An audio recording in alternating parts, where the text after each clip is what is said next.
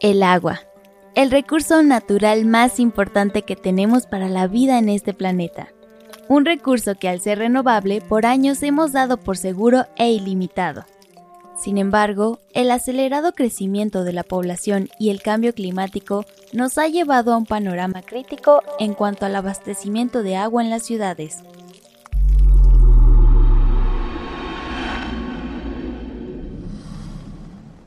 Pero hay soluciones y aún estamos a tiempo para actuar.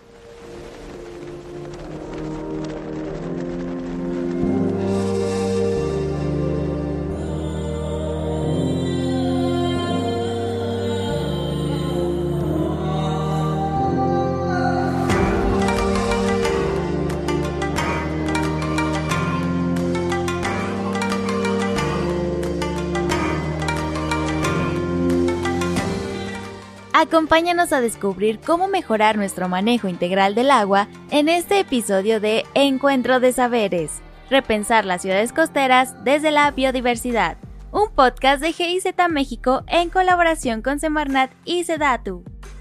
Nuestra conductora es Ana Sofía González, asesora regional de Biocities en Los Cabos. ¡Comenzamos!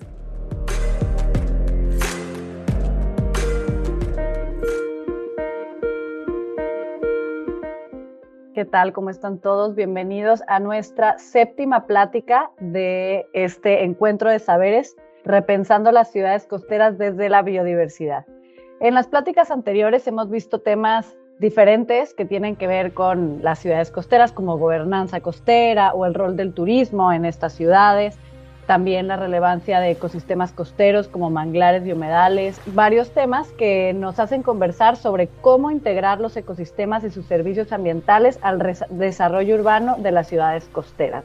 Y al día de hoy eh, estaremos hablando sobre un tema súper importante que es el agua en la ciudad y los nuevos enfoques y maneras innovadoras de manejar nuestra agua para un uso más sustentable con el objetivo de recordar el poder que tenemos nosotros como ciudadanas y ciudadanos, como habitantes de las ciudades costeras, para promover su manejo integral.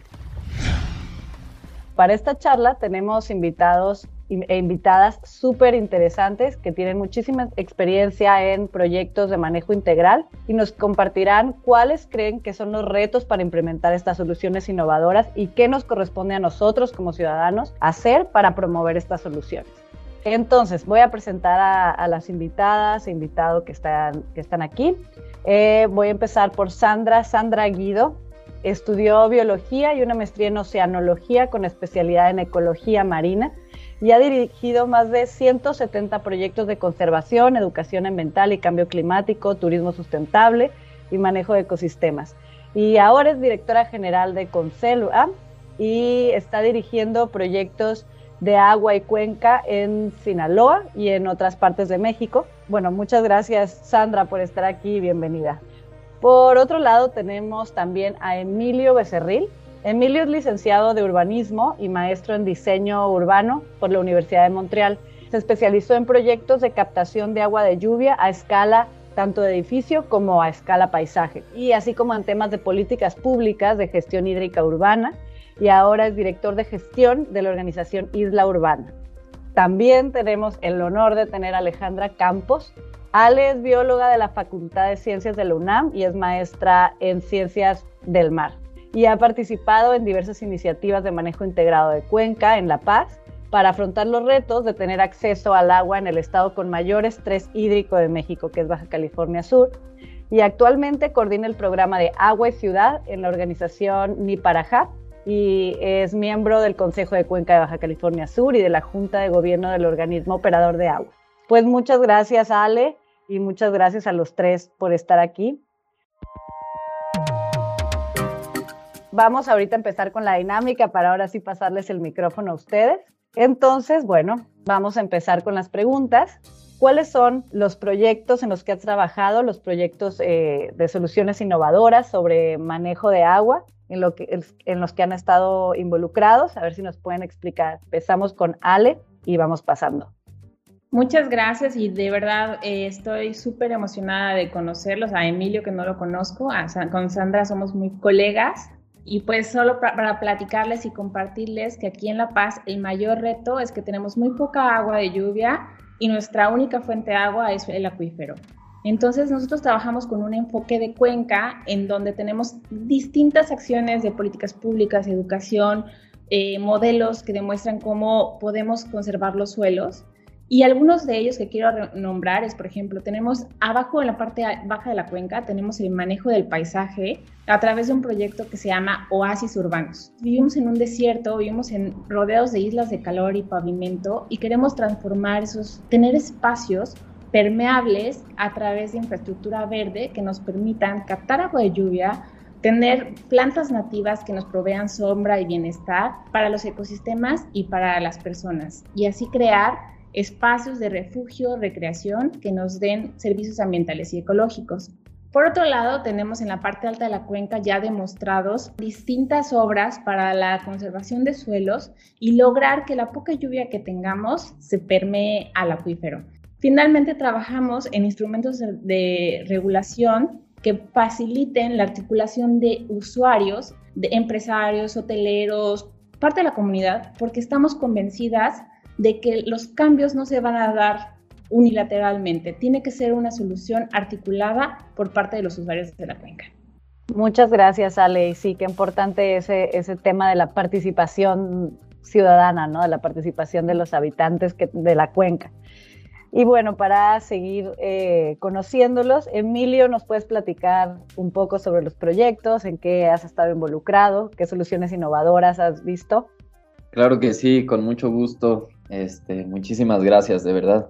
Básicamente nos dedicamos, dicho de una manera sencilla, a proveer agua para las poblaciones vulnerables que sufren de precariedad hídrica, sobre todo en zonas periurbanas y urbanas, pero también en zonas rurales más aisladas, a través de la captación de agua de lluvia para usos domésticos. Entonces, dentro de esto, pues hemos hecho una diversidad increíble de proyectos en más de 16 o 17 estados, creo. Eh, por toda la República, incluso ya fuera de México.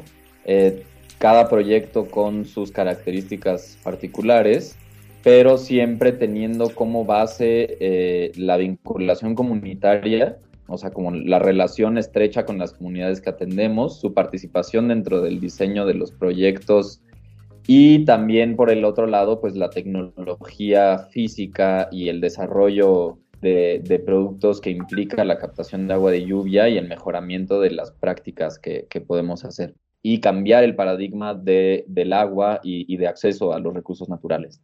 Muchísimas gracias, Emilio. Se me hace bien interesante ese proyecto de Isla Urbana que pues es muy empoderador, ¿no? Porque al final la solución la tienes tú en tu casa de gestionar tu, tu, propia agua. Bueno, y Sandra, platícanos, ¿qué proyectos has estado involucrada? ¿Cuáles son los, los más innovadores y cómo ves el panorama?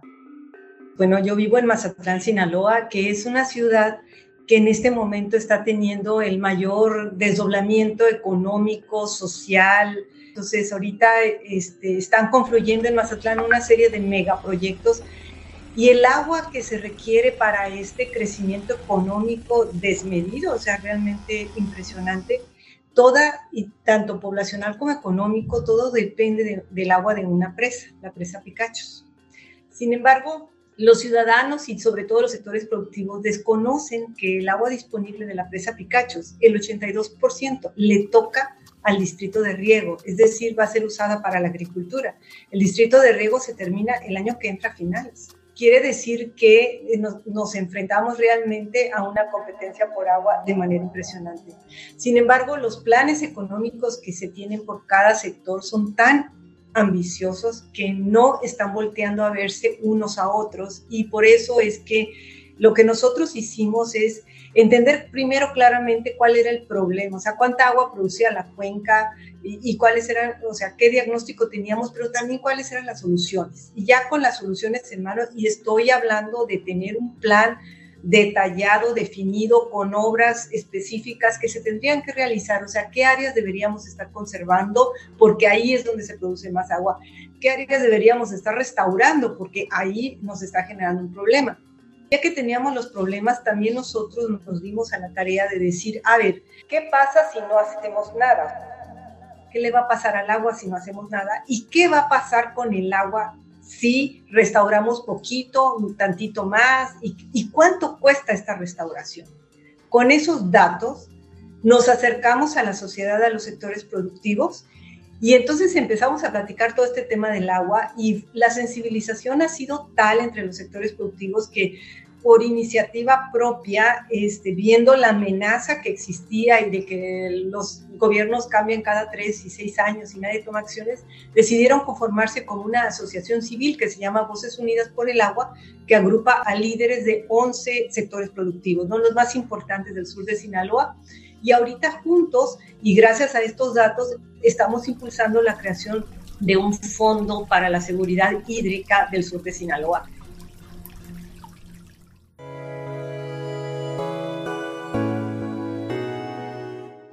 Eh, muy interesante eh, la respuesta de los tres y lo que tiene que ver también la política pública, ¿no? Para, para que esto sea, sea más transversal, ¿no? Porque al final el agua es un tema que toca a todos los sectores y los habitantes, etcétera. A eso lleva mi siguiente pregunta. ¿Cuál creen que es el eslabón perdido que podría permitir implementar estas soluciones innovadoras para tener este manejo integral de agua? No sé si quieres empezar, Sandra con esto del, Fondo de Seguridad Hídrica, el Fondo de Agua, yo he aprendido que una parte muy importante es tener un tema financiero. Aquí sí estamos hablando que el agua genera riqueza, además de bienestar. Entonces, en este caso, este, lo que me decía uno de los empresarios más importantes de aquí, que es miembro de, de Voces Unidas por el Agua, me dice, bueno, Sandra, ¿cuánto cuesta hacer esto? ¿Qué significa económicamente que no hagamos nada? Esos son los números que se necesita para detonar acciones, porque entonces ya podemos, se empiezan a mover ya este, estructuras financieras que en donde este, la, que ellos conocen muy bien y que significa aportaciones directas a tener los recursos para la infraestructura verde, que nunca hay recursos, para la infraestructura gris que se necesita para la mezcla de las dos, para todo esto, o sea, para todas estas soluciones se necesita recursos y para eso sí necesitamos saber cuánto cuesta no hacer nada, cuál es el impacto que se generaría. Ese es para mí el eslabón perdido porque ellos pueden entender todos los conceptos que quieras, pero a la hora de las soluciones, las soluciones cuestan. Yo coincido plenamente con Sandra. Para mí es, es tener bien identificadas las acciones priorizadas, es tener articuladas a las personas que vivimos en la, en la cuenca, que podemos ayudar o coadyuvar, es eh, tener un enfoque sistémico y a, a, nivel manejo integrado de la cuenca. Porque si no lo tenemos así, si no lo visualizamos como que no hay una solución única, por ejemplo aquí, el eslabón perdido para para el manejo del agua en La Paz se cree que es la desaladora, ¿no? Se que cree que no tenemos agua, bueno, pero tenemos agua de mar y vamos a tener agua con desaladora, ¿no? Pero no vemos todos los impactos colaterales que va a tener eso. Entonces, si realmente priorizamos, tenemos, logramos el dinero, logramos articulación de acción de actores, creo que vamos a, a poder avanzar y vamos a poder contrarrestar los retos. Concuerdo completamente también y este, en el sentido de lo que decía Sandra, yo iría incluso un poquito antes. Sí hay que saber que, cuál es el costo de no hacer nada, pero también siento que hay un grave problema y es que no conocemos el real costo del agua, ni siquiera los propios gobiernos. Pues eso hace que de una el agua está tan subsidiada que la población no paga eh, por el agua o casi nada, lo cual en sí le quita un poco de valor económico, pero pues en el imaginario también hace que el desperdicio, el cuando le abres al grifo, dejar que se inunde tu casa y todo bien, ¿no? O sea, te va a llegar una factura medio baja. Y eso se vuelve muy problemático cuando quieres tener una visión de sistema regionalizada, pero según no, la región este, medio nacionalista de cada estado, sino la región hidrológica en la que vivimos realmente, ¿no? Agregaría ya nada más una última cosa que tiene que ver con la transparencia y la participación ciudadana, ¿no? Los organismos operadores son clave entre todas las autoridades que manejan la gestión del agua y nosotros podemos incidir sobre esas políticas, nosotros podemos observar qué, qué, decisiones están tomando, cuánto presupuesto se está usando. Entonces ahí tenemos un papel muy importante en donde podemos incidir y podemos hacer un cambio, podemos ser parte del cambio.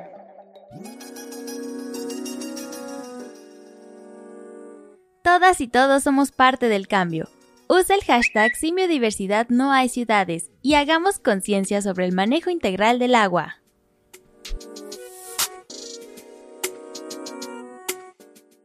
La verdad es que da esperanza que, sabemos que hay, aunque sea poco a poco, pero hay personas trabajando por esto y personas interesadas y que ya se logran identificar algunas. Ahorita cuando decían cuál es el, eslabón perdido, también daban varias ideas de soluciones, ¿no? O sea, bueno, podrían dar ejemplos de infraestructura verde que han utilizado en sus regiones y cómo han promovido para la participación ciudadana podemos demostrar distintos tipos de infraestructura verde para que las personas y las autoridades conozcan cómo funciona cada una y cómo trae distintos beneficios, ¿no? Puede ser boomerangs, puede ser como cortar la banqueta para que para canalizar el agua de la calle, distintas cosas.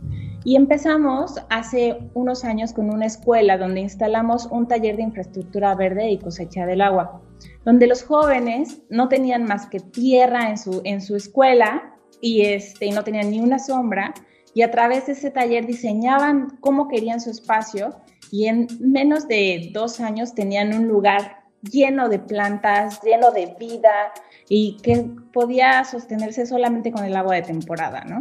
Entonces, ese modelo lo estamos escalando ahora en oasis urbanos. Tenemos estos espacios con infraestructura verde, plantas nativas, pero con, bueno, nosotros con nuestras manos construimos nuestros muebles, construimos nuestras sombras, construimos la, infraestructura verde, etcétera, y ponemos letreros, bueno, un montón de cosas. Qué interesante, Ale, sobre todo ese tema de que nosotros mismos lo podemos hacer, ¿no? ¿Qué podemos hacer desde nuestra casa para ahorrar agua y no agotarla tan rápido? O sea, desde, desde escala casa, eh, ¿qué podemos hacer nosotros? Creo que hay muchísimas cosas que se pueden hacer. Eh, de entrada, el querer hacerlo, yo creo que ya es un paso que quiere decir que la persona se está dando cuenta de que es mucha agua la que se usa. Puede ser desde prácticas muy sencillas, pues mientras calienta el agua de la regadera se puede poner una cubeta y usar para el baño, o al punto de eh, buscar tecnologías muy sencillas que permiten ahorrar el agua, ¿no? Y aquí hablo de, nosotros manejamos en algunos proyectos eh, ahorradores, que son básicamente aereadores para grifos, para regaderas, para fregaderos, eh, plaquetas para los baños, y entonces en cada punto de uso reducimos el, el consumo en un 30 a 40%. Y pues simplemente como ser consciente de, pues del uso y de que no, no hay demasiada, ¿no? Tampoco yo creo que culparse y azotarse porque eh, a veces usas un poco más de agua, porque pues lo que usa un humano a escala es muy grande, pero también hay que preguntarse qué están haciendo las mineras para ahorrar agua, ¿no? También hay que hacer ese tipo de preguntas y no culparse como ciudadano, individuo o individual. Para cerrarles quiero hacer una pregunta final. Para impulsar todas estas, tanto políticas públicas como mecanismos eh, de financiamiento, o hasta este tema de transparencia, ¿no? ¿Qué está pasando con, con el agua y el dinero del agua? ¿Cuál es el poder que tenemos nosotros como ciudadanas y ciudadanos para promover estas soluciones? Pues somos los, los únicos que estamos promoviendo este tipo de soluciones porque de gobierno no sale la iniciativa. Así que yo creo que el poder de un ciudadano informado, capacitado, es impresionante. Saben que el agua es demasiado importante como para dejarle todas las decisiones al gobierno. Desde el 2012 eh, tenemos el artículo cuarto constitucional del derecho humano al agua y saneamiento. Desde el 2013 deberíamos de tener una ley general de aguas que garantice ese derecho humano. El principio más básico que debemos de tener las personas que habitamos este país es velar porque esa ley realmente garantice que haya agua para las personas y para los ecosistemas y que no se siga facilitando el agua para fines extractivistas este, ajenos al, derecho humano al agua y saneamiento. Además de apoyar las iniciativas que vean interesantes en estos temas, pues yo creo que lo, más importante es no solo estar informado, pero ser un poco más curioso sobre el agua y cómo funciona. Cada vez hay un poco más, pero no, en general falta mucha conciencia como en el imaginario como colectivo que vas a implicarte un poquito más, ¿no? Digamos. Excelente, pues muchísimas gracias. Creo que nos dejan muy inspirados y motivados y con tarea cada uno de nosotros, estemos en donde estemos, desde nuestras casas, pero también como ciudadanos y participando en estos espacios, ¿no? Ale, Emilio, Sandra, muchísimas gracias por toda esta información y por sus experiencias que vinieron aquí a compartir y pues volverles a agradecer y que tengan muy bonita tarde.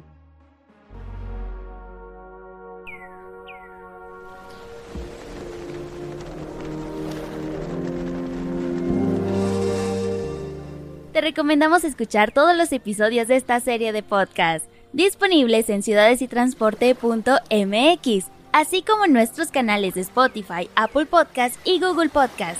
Compártelos y actúa también por ciudades costeras resilientes, prósperas y saludables.